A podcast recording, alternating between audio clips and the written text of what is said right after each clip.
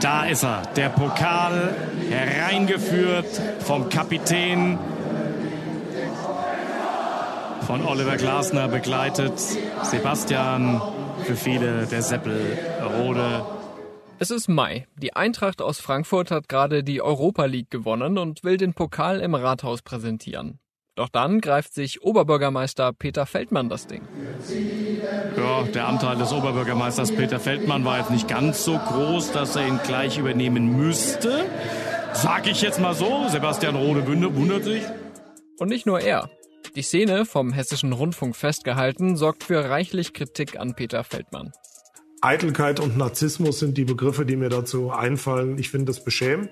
So sagt es Axel Hellmann, Vorstandssprecher bei der Eintracht. Und wir haben auch gesagt, wir können uns eigentlich nicht vorstellen, dass wir ihn mit ähm, gutem Gewissen noch bei uns, bei unseren Spielen willkommen heißen. Ein Oberbürgermeister als unerwünschte Person bei seinem Lieblingsverein. Und das ist mittlerweile nur eines der kleineren Probleme für Peter Feldmann. Der SPD-Politiker steht vor Gericht. Die Staatsanwaltschaft wirft ihm Vorteilsannahme vor. Es geht um Korruptionsverdacht.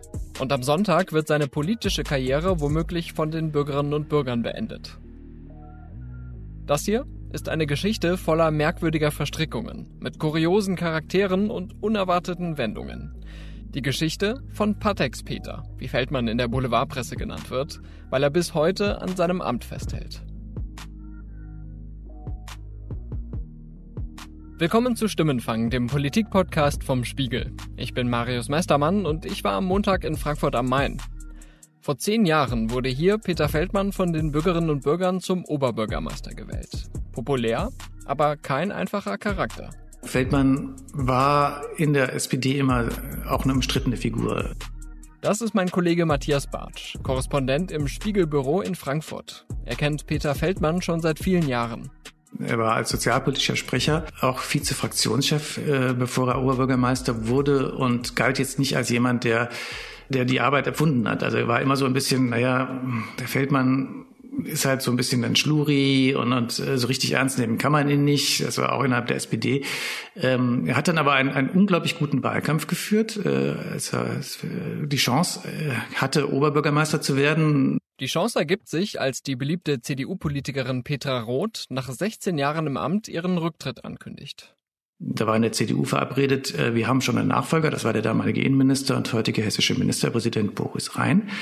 Und der sollte dann äh, schnell mal eben den Wahlkampf führen und Oberbürgermeister werden und praktisch äh, in einer Art CDU-Abfolge den Laden übernehmen. Und da ist Peter Feldmann hat er wirklich die Chance ergriffen und ist wirklich, hat sich wirklich mal engagiert, hat sich wirklich engagiert, muss man sagen. Er ist also ähm, dorthin gegangen, wo sonst äh, von der CDU keiner gegangen ist.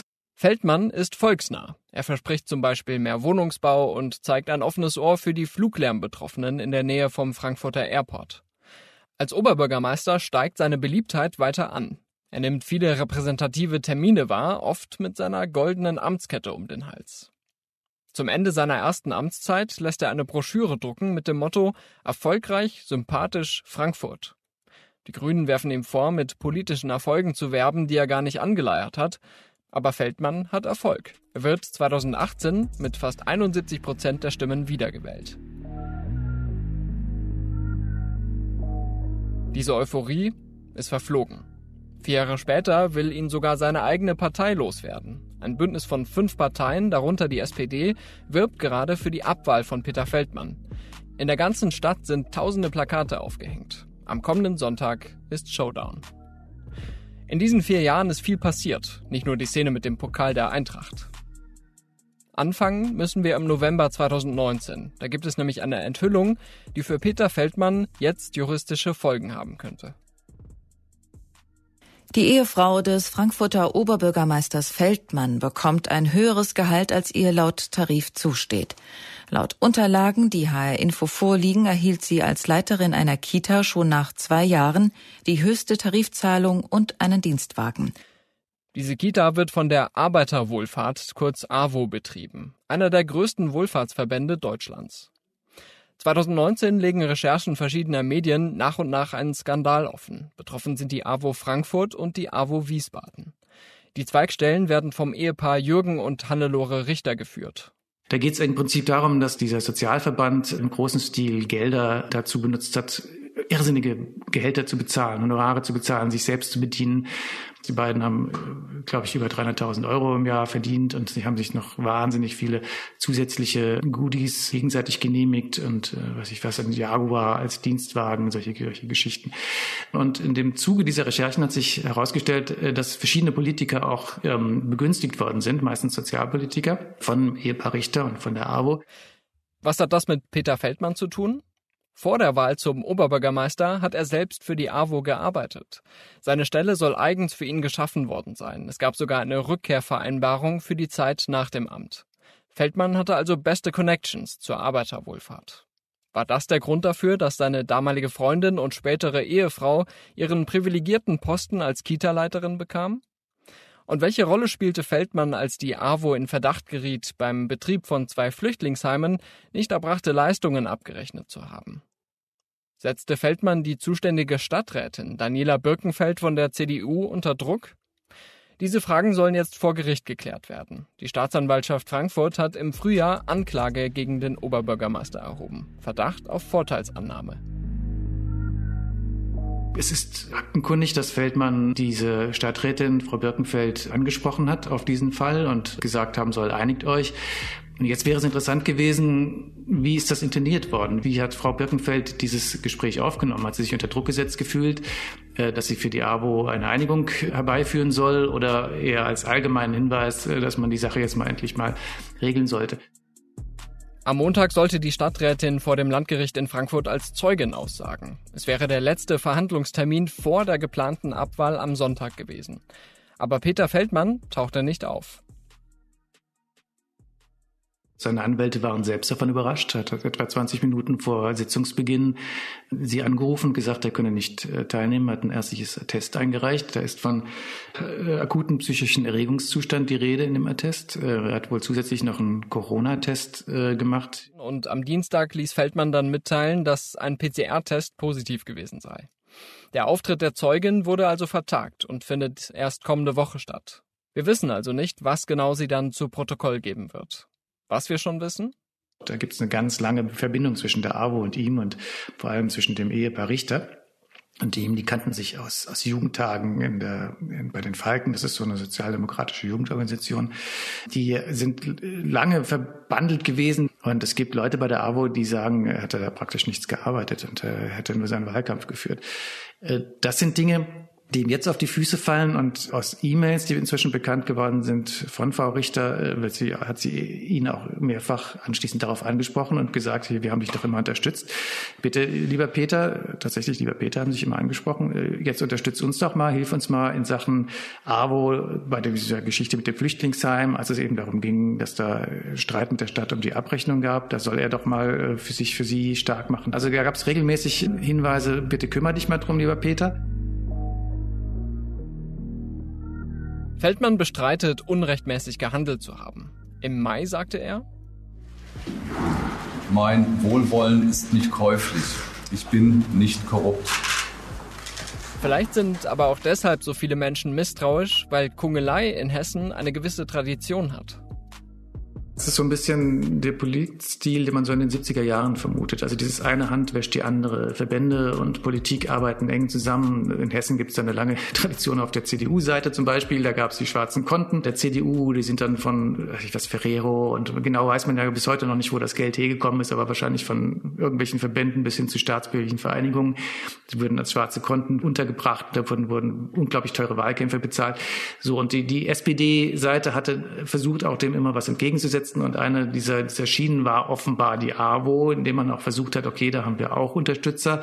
Da laufen Spendengelder ein, äh, die für Wahlkämpfe äh, sind, die aber nicht deklariert werden müssen bei der SPD, sondern dass da, da machen Leute Wahlkampf für uns letztlich und, und die sind dann eben von der AWO und die sprechen sich dann für die SPD aus. Das ist also die politische Kulisse, vor der der Prozess gegen Feldmann stattfindet. Kurz nach dem geplatzten Gerichtstermin am Montag können wir mit seinem Verteidiger David Hofferbert sprechen.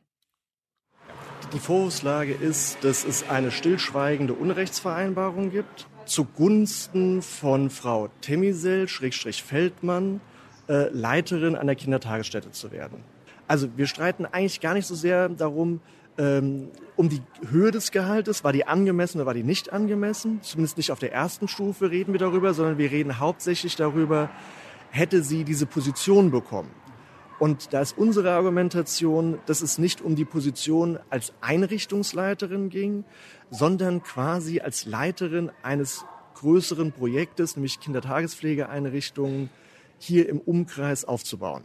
Und da war sie aus Sicht von der Frau Richter die ideale Besetzung, da sie ähm, auf der einen Seite die, die türkische Kultur im Hintergrund äh, sehr gut kennt, selbst ja Türkin ist, auch alttürkisch spricht, sowohl sozusagen mit, mit Kopftuchträgern im weitesten Sinn vertraut ist, als auch äh, selbst eine sehr moderne, junge, modische Frau ist und von daher das Spagat zwischen diesen beiden Welten perfekt hinbekommen hat.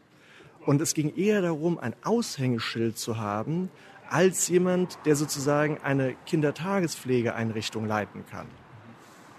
Das heißt, im Endeffekt äh, sagen Sie, diese persönliche Beziehung, die war dann ein Zufall zwischen ihr und Herrn Feldmann. Die hat unserer Argumentation nach keine Rolle gespielt. Da Frau Richter auch davon ausgegangen ist, dass diese Beziehung überhaupt nicht lang halten wird und tatsächlich, selbst nachdem diese erst einmal auseinandergebrochen ist, weiter an der Entscheidung festgehalten hat, ähm, Frau Temisel zur Einrichtungsleitung zu machen. Und unterm Strich sind dann die Vorwürfe, die gegen Herrn Feldmann vorgebracht werden, ungerechtfertigt aus Ihrer Sicht? Es gibt keine tatsächlichen Anhaltspunkte dafür, dass es tatsächlich eine solche Unrechtsvereinbarung gibt. Wir haben hier einen reinen Indizienprozess, wo sich die Frage stellt, ob der, der Geruch, der hier in der Luft liegt, der entstanden ist, ausreicht, um tatsächlich davon auszugehen, dass es eine von der Staatsanwaltschaft ja selbst als ausschließlich stillschweigend bezeichnete Unrechtsvereinbarung gibt. Natürlich gilt auch für Peter Feldmann die Unschuldsvermutung. Aber als wäre diese Geschichte nicht schon Stoff für eine Soap Opera genug, geben seine Anwälte am vergangenen Donnerstag vor Gericht auch noch privateste Details preis. Zwei Stunden lang. Sie erzählen, dass Feldmann nur eine Liebelei mit seiner späteren Ehefrau wollte. Sie hingegen habe schon früh heiraten wollen. Als sie den Kita-Job bekamen, seien sie ohnehin gerade getrennt gewesen. Dann hätten sie sich auf einem Sommerfest, natürlich von der AWO, wieder getroffen. Und kurz darauf wurde sie ungewollt schwanger. Die Anwälte gehen sogar weiter ins Detail. Feldmann habe seine Freundin dazu gedrängt, abzutreiben, jedoch ohne Erfolg. Und dann heirateten die beiden doch. Die Hochzeit, die Feldmann heute praktisch als Verlegenheitslösung zuliebe der türkischstämmigen Familie seiner Partnerin darstellen lässt, ließ er damals medienwirksam inszenieren. Mittlerweile leben die beiden wieder getrennt und wollen sich scheiden lassen. Und wer jetzt sagt, puh, too much information, ehrlich gesagt wollte ich das alles auch gar nicht wissen. Aber die Verteidigung hat diese Infos gezielt kommuniziert. Auch wenn Feldmann später in einem Facebook-Post versucht hat, sich zu entschuldigen. Das ist der Versuch, sich ähm, eine möglichst große Mauer aufzubauen zwischen seiner Ex-Frau und, und ihm und äh, auch zwischen der AWO und ihm. Also der Vorwurf war ja, deine Frau wurde von der AWO so begünstigt und das wurde sie nur, weil du Oberbürgermeister bist. Und jetzt versucht er zu sagen, Moment mal, nein, nein, nein, nein, ich wusste gar nicht, was meine Frau verdient. Ich wusste gar nichts von dem Minijob. Äh, das habe ich erst später erfahren. Ich äh, habe davon, ich, ich habe nicht mal die Steuererklärung gelesen, die wir gemeinsam gemacht haben. Das habe ich nur unterschrieben. Ähm, das, das wusste ich alles gar nicht. Deswegen kann ich auch nicht korrupt gewesen sein, weil wenn ich es nicht weiß, äh, war es für mich ja kein Vorteil. Oder zumindest wusste ich nicht von dem Vorteil, deswegen hätte ich da auch nicht darauf reagieren können. Ob diese Verteidigungsstrategie aufgeht, wissen wir noch nicht. Ob das das Gericht besonders beeindruckt hat, weiß ich nicht. Wenn man eine Steuererklärung unterschrieben hat, hat man sie unterschrieben. Der Preis dabei für diese Schutzbehauptung, der Preis dafür äh, ist schon sehr hoch. Also ähm, das ist, menschlich ist das, ist das äh, aus der Sicht seiner Ex-Frau oder vor allem seine, seines Kindes schon, schon schwer zu ertragen. Vor dem Landgericht mache ich dann noch eine bemerkenswerte Bekanntschaft. Eine Frau demonstriert dort. Sie ist in der Stadt als die Frau mit dem Schild bekannt. Und darauf steht, am 6.11. Feldmann abwählen. Ich bin äh, heute hier, äh, weil ich dem Prozesstag folgen wollte. Und äh, grundsätzlich bin ich seit einigen Wochen äh, hier, um für die Abwahl von unserem Oberbürgermeister zu werben. Schon vorher habe ich versucht, seinen Rücktritt zu erreichen. Ähm, aber jetzt haben wir ja die Gelegenheit, seine Abwahl zu erreichen kommenden Sonntag. Was motiviert Sie dazu, diesen Abwahlprozess voranzutreiben? Ich bin aus ganzem Herzen Frankfurterin und äh, finde das für unsere Stadt unglaublich schlecht und dass Herr Feldmann noch Oberbürgermeister ist und gleichzeitig Angeklagter in einem Strafprozess wegen Korruptionsverdacht. Also ich, man kann sich kaum was Schlimmeres eigentlich ausdenken für eine so äh, wunderbare Stadt wie, wie Frankfurt, die ja auch wichtig ist, jetzt waren gerade der spanische König und die Königin zu Besuch zur Eröffnung der Buchmesse, wo Spanien Gastland war. Und wir stehen da mit einem Oberbürgermeister, der angeklagt ist wegen Korruptionsverdacht. Also ich meine, damit kann man sich ja auch in der Welt nicht mehr blicken lassen und in Frankfurt erst recht nicht. Die Frau versichert, dass sie nicht aus parteipolitischen Motiven handelt. Ihren Namen will sie hier aber nicht hören. Margit Nitschke ist da anders. Ich treffe die 67-jährige Rentnerin beim Schaufensterbummel. Sie erzählt mir, warum sie Feldmann abwählen will.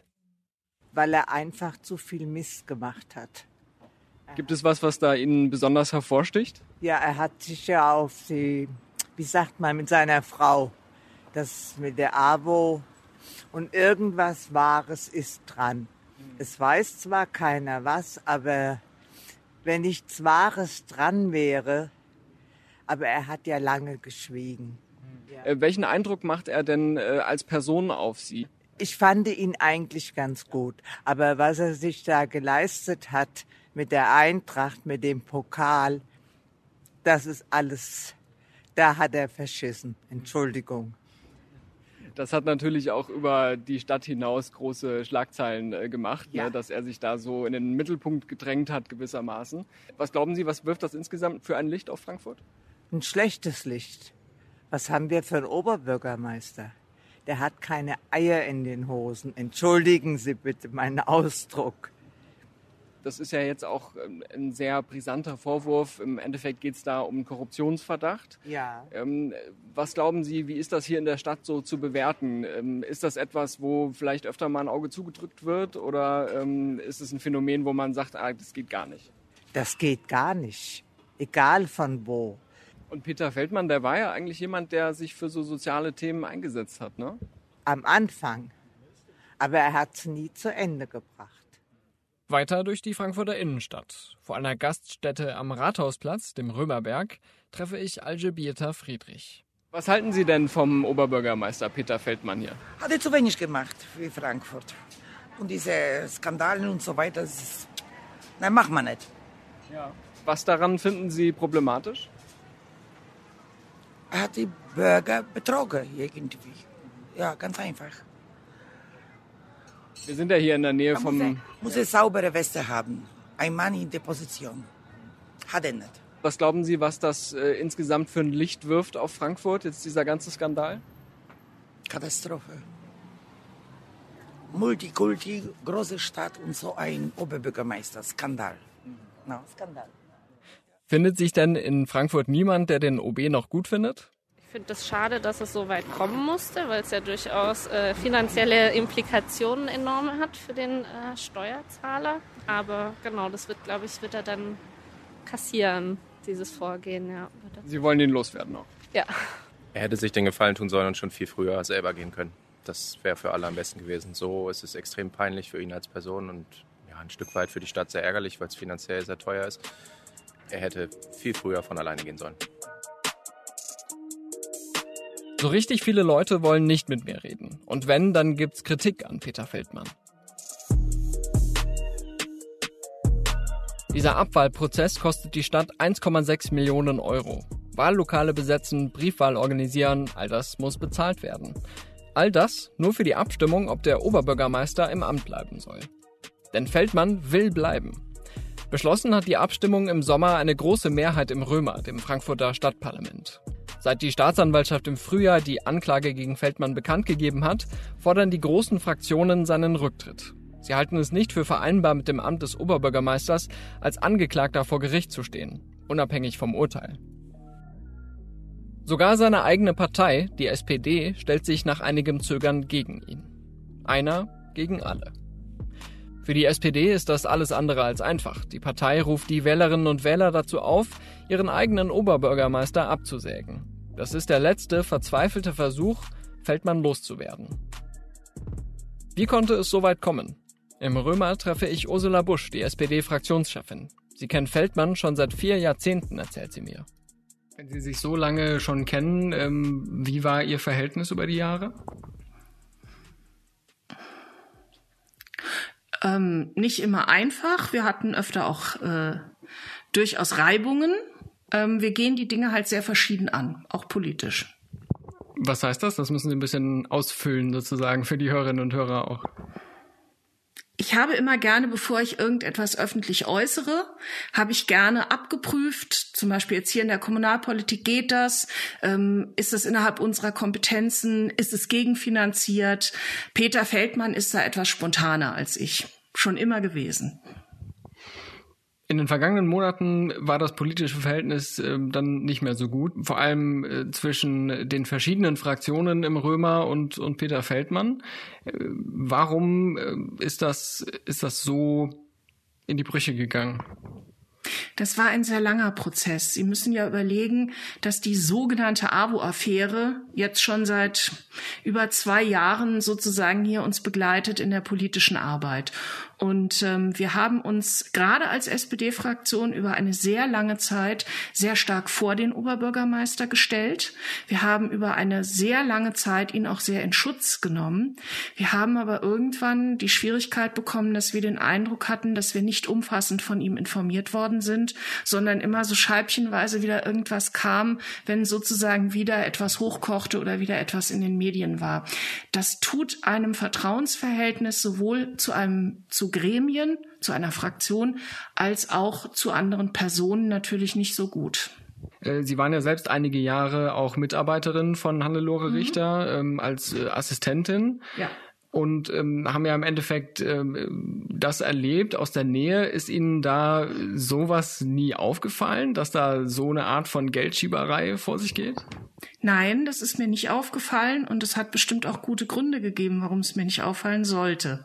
Ähm, ich glaube, ich bin nicht als jemand bekannt, äh, der oder die, wenn sie äh, etwas sieht, einfach den Mund hält und es dann geschehen lässt. Aber ich habe mich natürlich selber gefragt, hätte ich da kritischer sein müssen, hätte ich da mehr sehen müssen. Und ähm, ja, das hat mich kalt erwischt. Ich hätte niemals gedacht, dass Menschen, die ja offensichtlich so stark gemeinsame Werte teilen und sich für ein gemeinsames Ziel, eine gemeinsame Institution einsetzen, dass die irgendwann mal wegen sowas vor Gericht stehen. Das war außerhalb meiner Fantasie, ehrlich gesagt. Das kann man mir vielleicht vorwerfen, dass ich dazu zu wenig bösgläubig war oder zu gutgläubig war. Das mag sein. Die Vorwürfe gegen das Ehepaar Richter werden in einem separaten Verfahren aufgearbeitet. Die beiden haben ihre Posten bei der AWO längst verloren. Peter Feldmann hingegen ist noch im Amt, trotz der Anklage. Das Vertrauensverhältnis mit dem Stadtparlament ist angeknackst und da hilft es auch nicht, dass Feldmann sich erst offen für einen Rücktritt zeigt, dann aber bis Anfang 2023 weitermachen will oder, wie es zuletzt klang, sogar weitermachen will bis 2024. Wir hatten alle vorher klar kommuniziert, in dem Moment, wo Anklageerhebung ist, ist es natürlich überhaupt kein Schuld- oder Unschuldsspruch. Aber es macht es sehr, sehr schwierig, diese Stadt angemessen zu repräsentieren. Und wir haben alle sehr deutlich die Erwartung formuliert, dass er daraus Konsequenzen zieht. Das hat ja seine, unsere Partei äh, sogar mit einem ganz klaren Parteitagsbeschluss und mit einem Beschluss aller relevanten Gremien getan. Und er hat auch ziemlich lange zumindest habe ich das so empfunden, den Eindruck erweckt, als würde er das tun. Und dann hat er es nicht getan. Das war schon eine Schwierigkeit, weil sie müssen sich ja gegenseitig verlassen, also in so einem Kommunikationsprozess, wenn es um so grundlegende Dinge geht, müssen sie sich ja da auch aufeinander und auf ein Wort verlassen können. Und äh, ich habe die Erfahrung gemacht hier in den Jahren, die ich jetzt dabei bin, wenn man hier im Römer als jemand gilt, der oder die sein oder ihr Wort einhält, ist das immer eine gute Sache. Wenn Sie das verspielen, haben Sie ein Problem, und zwar egal, ob als einfacher Stadtverordneter oder Stadtverordnete oder als Oberhaupt dieser Stadt. Ursula Busch sagt, man habe versucht, eine gesichtswahrende Lösung auch für den Oberbürgermeister zu finden. Womöglich spielt auch Geld eine Rolle. Je nachdem, ob Feldmann von sich aus zurücktritt oder erst abgewählt wird, bekommt er etwa 40 oder eben um die 70 Prozent seiner bisherigen monatlichen Bezüge. Und die betragen immerhin fast 14.000 Euro. Feldmann behauptet, das sei kein Faktor. Bis vor kurzem hat er ja immer gesagt und auch auf seiner Homepage stehen gehabt, dann tritt er im Januar zurück. Das hat er jetzt, ich sage das ganz vorsichtig nicht, weil das kann sich wieder geändert haben, aber also nach meinem Stand hat er das aber jetzt widerrufen und hat gesagt, nein, dann bleibt er im Amt. Das ist dann durchaus sein Recht, im Amt zu bleiben. Aber also ich sag mal, eine Sache ist mir wichtig. Es ist nicht so, dass die Stadt, wenn OB und, und äh, die Regierungskoalition ähm, Konflikte haben, dass dann die Stadt in irgendeiner Weise überhaupt nicht mehr regierbar wäre, dass die wichtigen Dinge alle liegen bleiben oder so. Das stimmt einfach nicht. Wir haben eine gut funktionierende Verwaltung, wir haben ein demokratisches System, wir haben Dezernentinnen und Dezernenten, die ihre Arbeit machen. Ein Problem ist, dass diese Diskussion um Peter Feldmann als Person und auch in seiner Funktion alles andere halt überschattet beobachtet. Wir machen ja weiter Politik hier. Am Sonntag entscheidet sich, ob das künftig mit oder ohne Peter Feldmann passiert. Und bei aller Kritik kann der Oberbürgermeister dabei auf zwei Faktoren hoffen. Nummer eins: Damit die Abwahl gültig ist, müssen mindestens 30 Prozent der gut 500.000 Wahlberechtigten mit Ja stimmen. Zum Vergleich: 2018 nahmen insgesamt 30 Prozent der Wahlberechtigten an der Stichwahl teil, als Feldmann wiedergewählt wurde. Und mir ist auf den Straßen von Frankfurt sehr viel Desinteresse begegnet. Wenn man Frankfurt kennt, äh, und das ist eine sehr internationale Stadt mit sehr vielen Leuten, die auch nur relativ kurz hier sind und arbeiten, die ähm, aus allen möglichen Gegenden Europas kommen, zum Teil ja auch wahlberechtigt sind, äh, aber sich eigentlich um Kommunalpolitik äh, wenig scheren und wahrscheinlich gar nicht mehr wissen, wie der Oberbürgermeister heißt oder was, was genau die Vorwurfslage gegen ihn ist. Also diese 30 Prozent zusammenzukriegen, ist, ist ein schweres Unterfangen. Dazu kommt Nummer zwei, Feldmann hat trotz seiner Fehltritte weiterhin Unterstützerinnen und Unterstützer. Das habe ich im Ortsteil Riederwald gehört, eine knappe halbe Stunde mit der U-Bahn von der Innenstadt entfernt.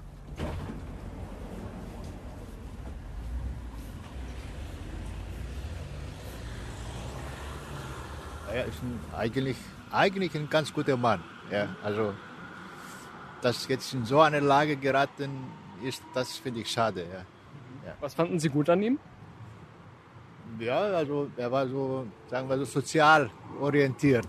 Ja, und äh, ja. Da kommt schon Ihre Bahn. Ähm, aber werden Sie ihn abwählen am Sonntag? Äh, nein. Okay. Sie wollen, dass er trotzdem bleibt? Ja. Alles klar. Vielen Dank. Schönen Tag. Bitte. Tschüss seine eigene Meinung und sein eigenes Statement. Und ja, das finde ich gut. Also ich denke mal, dass er durch das ganze Umfeld um ihn herum einfach niedergedrückt wurde. Ja, wir sagen jetzt in der Jugendsprache, dass ich durch meine Kinder kenne, fertig gemacht. Mhm. Also ich finde den Feldmann gut. Allerdings gibt es auch in Riederwald jene, die auf den Oberbürgermeister ziemlich wütend sind. Äh, was halten Sie denn von Peter Feldmann? Von dem? Nur das Schlechteste. Warum? Warum? Weil er kriminell ist, korrupt ist. Ja? Jeder anderen, der entlassen wird, weil er irgendeinen Fehler gemacht hat, wird aus der Firma geschmissen und der bleibt auf seinem, mit seinem Patex-Arsch immer noch da sitzen. Hm. Also ich hätte ihn rausgeschmissen. Es läuft ja am Sonntag dann das Abwahlverfahren. Äh, werden Sie daran teilnehmen? Habe ich schon. Haben Sie schon Briefwahl gemacht? Ja, selbstverständlich. Ja. Ich kann nicht ins Wahllokal gehen, sonst ich bin leicht aggressiv. Ja, es tut mir leid. Wegen so einer Frechheit. Diesen Bürger wird Feldmann wohl nicht mehr so schnell von sich überzeugen. Am Sonntag haben er und die anderen Frankfurterinnen und Frankfurter die Wahl. Sie können ihren Oberbürgermeister Peter Feldmann aus dem Amt wählen.